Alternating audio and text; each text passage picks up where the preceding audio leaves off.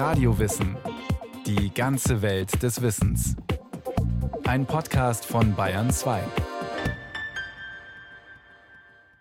Hier ist Radio Wissen. Heizen mit Öl und Gas? Gerade ziemlich teuer und schlecht fürs Klima noch dazu. Eine Heizalternative fließt ein paar Kilometer unter der Erdoberfläche. Heißes Wasser, Thermalwasser. Es lässt sich für die Wärmeversorgung nutzen und Strom kann man damit auch erzeugen. Und zwar offenbar recht viel. Rund ein Viertel des Wärmebedarfs könnte Deutschland über tiefe Geothermie decken.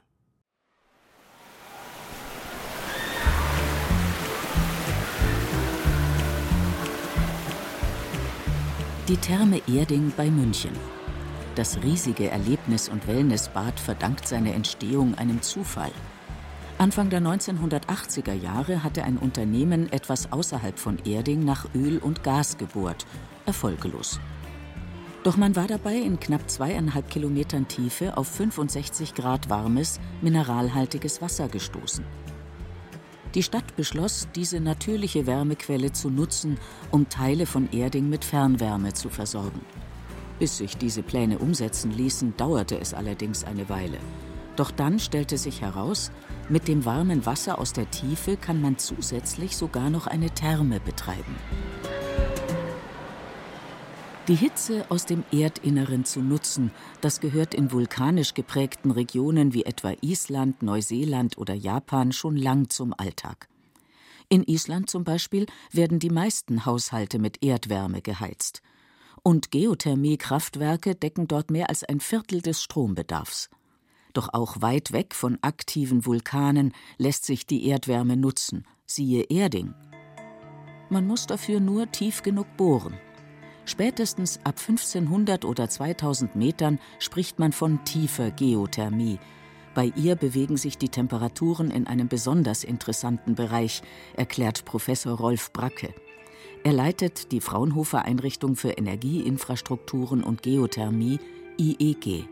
Das Thermalwasser nimmt mit seinen Temperaturen in Mitteleuropa etwa mit 30 Grad pro 1000 Metern zu. Und wenn Sie dann auf 2000 Metern Tiefe sind, dann haben Sie 60-grädiges Wasser oder auf drei Kilometern Tiefe haben Sie ein 100-grädiges Wasser. Und je nachdem, was Sie mit dem Wasser machen möchten, wollen Sie eben auch tiefer bohren.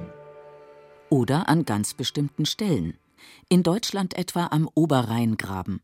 Dort gibt es einen Hotspot, wo die Temperaturen schon in drei Kilometern Tiefe bei 160 bis 180 Grad liegen. Doch wo kommt all diese Wärme in der Erdkruste eigentlich her? Sie entsteht einmal aus dem Abkühlungsprozess unseres Planeten. Der Planet ist etwa 5 Milliarden Jahre alt und seit dieser Zeit kühlt er sich langsam ab und diese Wärme wird über die Erdkruste ins All abgestrahlt. Heißt, die Wärme, die vom Erdinneren nach außen wandert, erhitzt die Erdkruste. Doch nicht nur dieser Vorgang liefert Wärmeenergie. Die zweite und noch größere Quelle sind radioaktive Zerfallsprozesse. Also wir haben Kalium, wir haben Uran, wir haben Thorium, also alle diese äh, radioaktiven Elemente, die kommen in dem Bereich des Erdmantels und der unteren Kruste vor und zerfallen kontinuierlich, was permanent Wärme erzeugt. Und diese Zerfallsprozesse laufen auch die nächsten Milliarden Jahre, solange die Erde noch existiert, weiterhin ab. Das heißt, wir haben eine unendliche Quelle, auf der wir sitzen. Und diese Quelle kann man nachhaltig nutzen. Besonders günstige Bedingungen dafür bietet etwa das süddeutsche Molassebecken.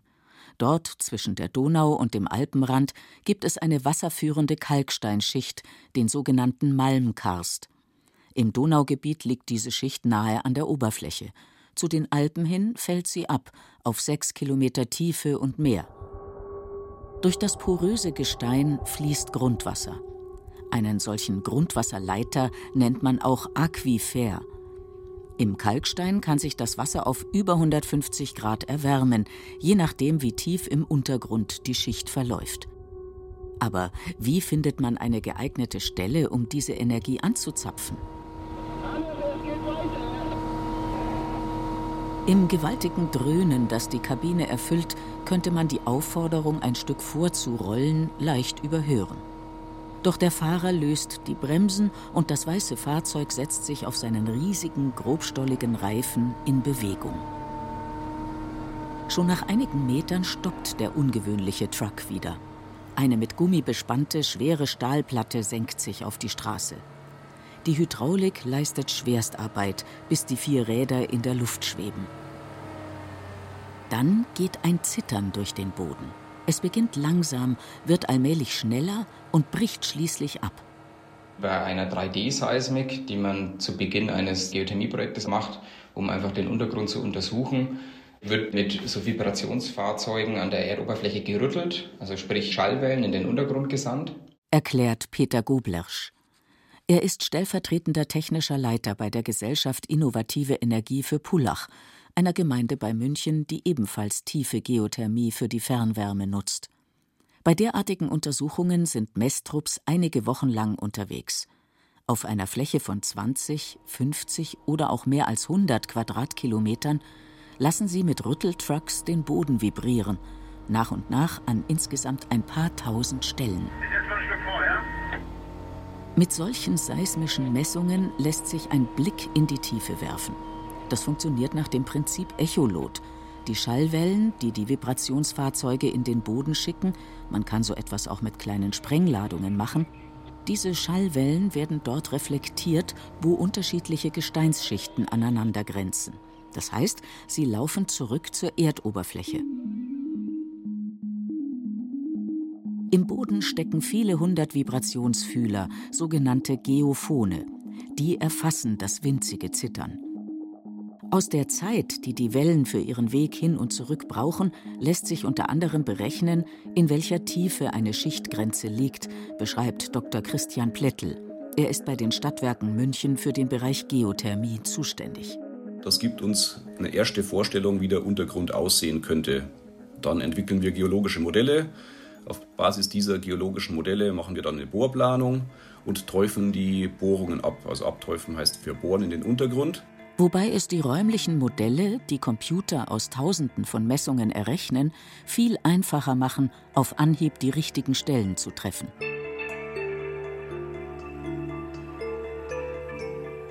Wenn einmal klar ist, wo es sich lohnt, ein Thermalwasservorkommen zu nutzen, dann braucht man allerdings nicht nur einen Zugang zum Wasserreservoir, sondern mindestens zwei, erläutert Rolf Bracke. Sie bohren einen Brunnen, wie Sie ihn als Brauchwasserbrunnen oder Trinkwasserbrunnen eben auch machen, nur dann halt etwas tiefer. Und mit dem Brunnen erschließen Sie eine wasserführende Schicht, aus der man das heiße Wasser nach oben pumpt. Dort nutzt man nicht das Wasser selbst, sondern nur seine Wärme, etwa zum Heizen oder, wenn die Temperatur hoch genug ist, vielleicht sogar um Strom zu erzeugen. Nachdem sie dem Thermalwasser die Wärme entzogen haben, wird es über einen zweiten Brunnen wieder in den Untergrund zurückgeführt, sodass es dann im Untergrund einen Kreislauf aufbauen kann, wo es dann von dem kalten Brunnen durch das Gestein wieder zum warmen Brunnen fließen kann, sich erwärmt auf dem Weg und wieder mit der Pumpe gefördert wird. Man spricht bei den beiden Brunnen bzw. den beiden Bohrungen auch von Förderbohrung und Injektionsbohrung. Zusammen bilden sie eine sogenannte geothermische Doublette. Damit die Methode mit dem Wasserkreislauf auch tatsächlich funktioniert, dürfen die beiden Bohrungen allerdings nicht zu nah beieinander liegen.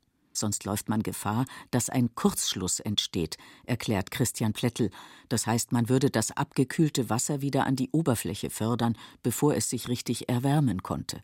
Bei den Bohrungen bohrt man deshalb nicht senkrecht in die Tiefe, sondern man bohrt abgelenkt das heißt, man kann über Ablenkstrecken von zwei bis drei Kilometern die Bohrungen im Untergrund so platzieren, dass das abgekühlte Wasser, was man in der Injektionsbohrung nach unten gibt, im Gestein ausreichend Platz hat, sich auszubreiten und nicht gleich wieder an die Stelle zurückführt, wo man das Wasser gewinnt.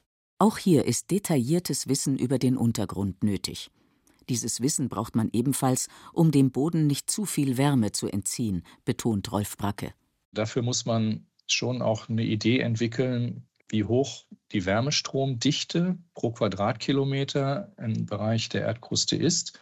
Und wenn man das Ganze dann nachhaltig macht, dann würde man nicht mehr Wärme entnehmen, als von unten nachkommt. Auf diese Weise lassen sich Geothermieanlagen über Jahrzehnte betreiben, ohne dass ihre Leistung entscheidend abnimmt. Egal, ob sie nur Wärme liefern bzw. Kälte, was tatsächlich auch geht, oder ob sie zusätzlich Strom erzeugen. Wofür man die Wärme aus dem Untergrund nutzen kann, das hängt ganz wesentlich davon ab, wie heiß das Wasser ist, das man fördert. Hier gibt es selbst in der Kalksteinschicht im Voralpengebiet, dem Malmkarst, große regionale Unterschiede, schildert Christoph Plättel. Allein schon dadurch, dass die Gesteinsschicht in Richtung Süden immer weiter in die Tiefe, also in wärmere Bereiche, abtaucht. Im Stadtgebiet von München sind die Temperaturen abhängig davon, wo genau man in München nach dem Thermalwasser sucht. Im nördlichen Stadtgebiet von München rechnen wir mit Temperaturen etwa von 80 Grad Celsius, während im Süden von München erreichen wir Temperaturen von über 100 Grad Celsius. Das ist dann sehr gut geeignet, um diese Wärme direkt in die bestehenden Fernwärmenetze einzuspeisen und damit vielen Wärmekunden zur Verfügung zu stellen. Bei niedrigeren Temperaturen muss man gegebenenfalls mit Wärmepumpen nachhelfen, um das Wasser, das durch die Fernwärmerohre strömen soll, weiter aufzuheizen. In Neubaugebieten kann man Fernwärmenetze und Haustechnik hingegen anpassen, sodass das Wasser gar nicht besonders heiß sein muss. Beispiel ein neuer Stadtteil, der im Münchner Westen entsteht. Dadurch, dass wir frühzeitig festgelegt haben, dass dort mit Geothermie auch versorgt werden soll, mit geothermischer Fernwärme, können in dem Bereich von Anfang an die Gebäude so geplant werden, dass man dort sogar mit einer Vorlauftemperatur von 60 Grad Celsius sehr gut die Kunden versorgen kann. Also 60 Grad Celsius reicht in der Regel aus, um sowohl Brauchwasser bereitzustellen als auch die Gebäude zu beheizen. Wenn aber, wie zum Beispiel südlich von München, die Temperaturen des Thermalwassers ein Stück höher liegen als im Stadtgebiet, dann lassen sich damit sogar Kraftwerke betreiben. Die Stromerzeugung ist ab etwa einer Temperatur von 110, 120 Grad sinnvoll. Je höher die Temperatur, desto sinnvoller natürlich. Wobei in den Anlagen zusätzlich auch Wärme für das Fernwärmenetz ausgekoppelt wird. Mit der Stromerzeugung ist allerdings ein entscheidender Nachteil verbunden. Nur ein Bruchteil der Wärmeenergie, die man dem Thermalwasser entzieht, kommt letztlich in Form von elektrischer Energie wieder aus dem Generator. Ein Geothermiekraftwerk lohnt sich also nicht in jedem Fall, selbst wenn die Wassertemperatur es hergeben würde. Was aber nichts daran ändert, dass es in vielen Regionen sinnvoll sein könnte, auf tiefe Geothermie zu setzen.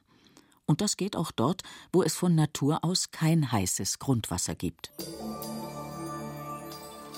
Die Faustregel, dass es mit jedem Kilometer, den man sich in der Erdkruste in die Tiefe bewegt, im Durchschnitt 30 Grad wärmer wird, diese Faustregel gilt natürlich allgemein und nicht nur für Gebiete mit porösen, grundwasserführenden Gesteinsschichten, betont Rolf Bracke. Doch wer zum Beispiel in einem kompakten Gestein wie Granit Geothermie betreiben will, der steht vor einer Herausforderung. Von allein fließt da kein Wasser hindurch. Das Gestein muss erstmal künstlich wegsam gemacht werden mit bergmännischen Verfahren. Das heißt, da bohrt man in das Gestein rein und presst Wasser mit hohem Druck in die Formation, sodass dann künstliche Risse entstehen. Und über diese künstlichen Risse und Brüche kann dann wiederum das Wasser von einem Brunnen zum nächsten fließen. Da hat man dann mit den Methoden des Frackings, also so heißt es auf Englisch, dann einen künstlichen Grundwasserleiter geschaffen. Im Gegensatz zur hydrothermalen Geothermie mit natürlichem tiefem Wasser bezeichnet man diesen Ansatz als petrothermale Geothermie.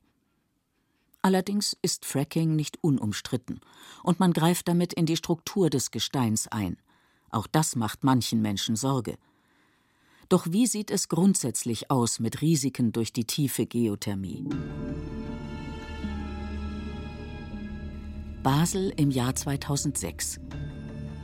Um ein Geothermie-Kraftwerk zu errichten, wird am Nordrand der Schweizer Stadt bis zu 5000 Meter in die Tiefe gebohrt. Dann jagen die Ingenieure Wasser in das Gestein, um es aufzubrechen.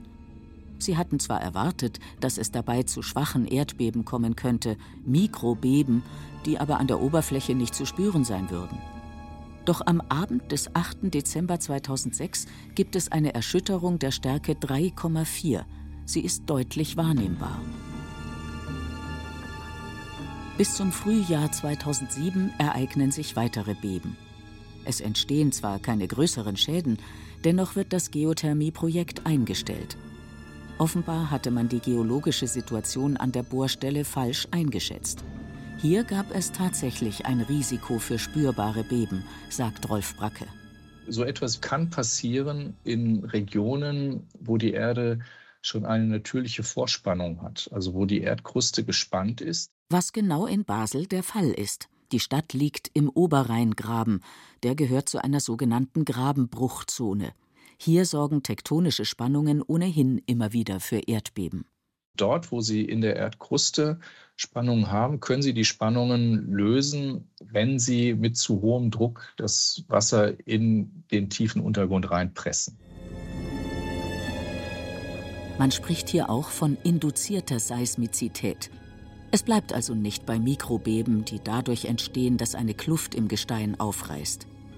Vielmehr gerät in so einem Fall ein größeres Gesteinsvolumen ruckartig in Bewegung. Genau das scheint auch am Stadtrand von Basel passiert zu sein.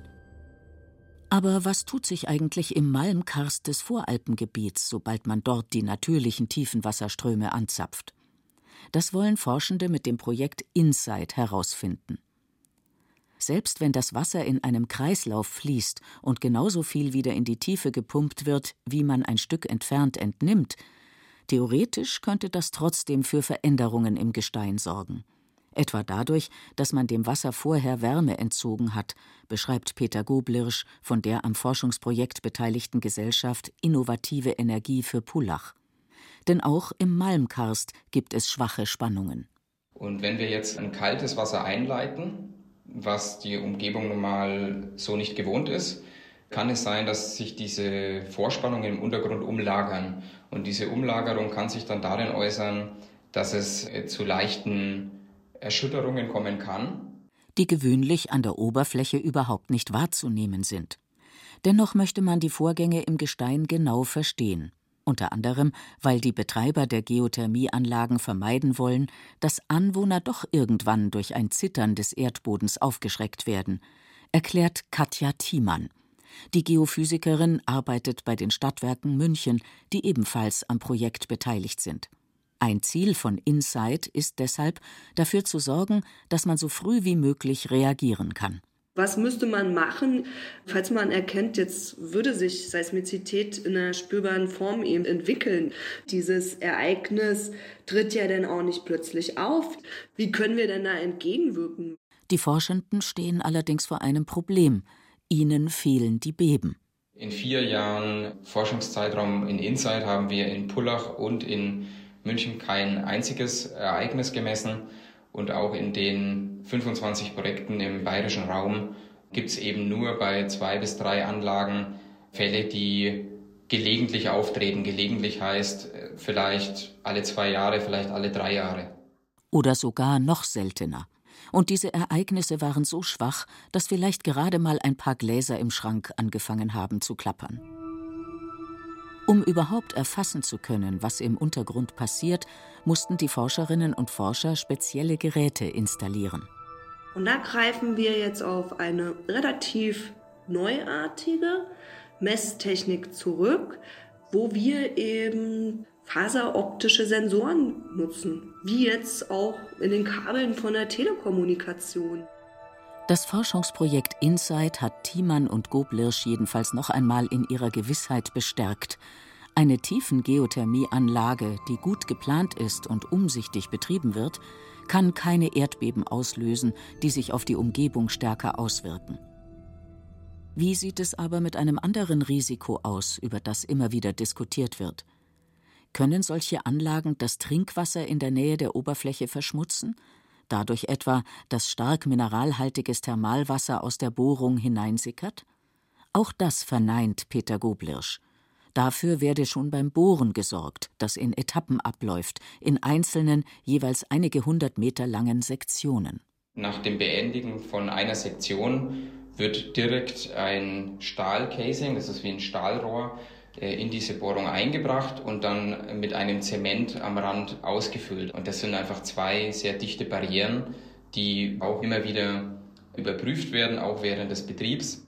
Eine erneuerbare und umweltschonende Energiequelle, die während des Betriebs der Anlagen kein CO2 freisetzt, die wetterunabhängig ist, Tag und Nacht verfügbar und zu jeder Jahreszeit. Mit diesen Eigenschaften könnte die tiefe Geothermie ein wichtiger Baustein für die sogenannte Energiewende werden. Doch wie groß ist das Potenzial der Wärme aus dem Untergrund? In Deutschland sind bislang nur ein paar Dutzend Tiefengeothermieanlagen in Betrieb. Sie steuern weit weniger als ein Prozent der benötigten Wärme bei. Große Ausnahme ist die Region München, die direkt über der thermalwasserführenden Kalksteinschicht liegt, die sich im Alpenvorland erstreckt. Hier liefern mehrere Anlagen bereits rund ein Zehntel des Bedarfs für das Fernwärmenetz der Stadt, erklärt Christian Plättel von den Stadtwerken München. Und die weiteren Ausbaupläne sind ehrgeizig. Inzwischen ist es ja ein Unternehmensziel, die Fernwärme bis spätestens 2040 CO2-neutral zur Verfügung zu stellen. Und dazu wollen wir möglichst viel geothermische Wärme bereitstellen. Letztlich könnten es etwa zwei Drittel oder sogar mehr des Fernwärmebedarfs sein.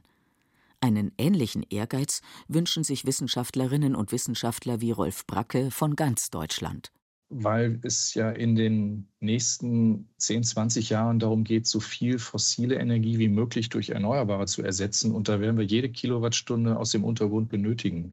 Mehrere Forschungseinrichtungen haben deshalb Anfang 2022 gemeinsam Handlungsempfehlungen für einen Ausbau der tiefen Geothermie in Deutschland veröffentlicht. Mit den heute und in naher Zukunft zur Verfügung stehenden Technologien könnte man, so die Forschenden, bundesweit etwa ein Viertel des gesamten Wärmebedarfs decken. Allein über hydrothermale Geothermie. Dafür bräuchte man 70 Gigawatt installierte Leistung. Für Bayern geht eine Studie sogar davon aus, dass rein rechnerisch 40 Prozent des Wärmebedarfs aus der tiefen Geothermie bedient werden könnten. Das bedeutet, in den kommenden Jahren muss kräftig gebohrt werden, meint Bracke. Pro Gigawatt wird man so eine Größenordnung um 50 Produktionsbohrungen und 50 Injektionsbohrungen benötigen. Also 100 Bohrungen je Gigawatt. Wobei mehrere hundert Bohrungen im Jahr eine Größenordnung wären, die gar nicht so ungewöhnlich ist. Die Erdöl- und Erdgasindustrie hat das zu Spitzenzeiten in Deutschland problemlos auch hinbekommen. Unklar ist allerdings noch, wo überall gebohrt werden sollte. Ich würde mal sagen, dass wir in etwa einem Drittel Deutschlands weitreichende Informationen schon haben. Aber in zwei Drittel bis zur Hälfte haben wir noch ungenügende Informationen, die dann mit einem nationalen Explorationsprogramm überwunden werden müssen. Doch obwohl noch ein so großer Erkundungsbedarf besteht, ist sich Bracke relativ sicher, die Wärmewende ist auch bei uns möglich. Deutschland ist da ganz gut aufgestellt. In 70 Prozent der Regionen lässt sich die hydrothermale Geothermie erstmal grundsätzlich nutzen.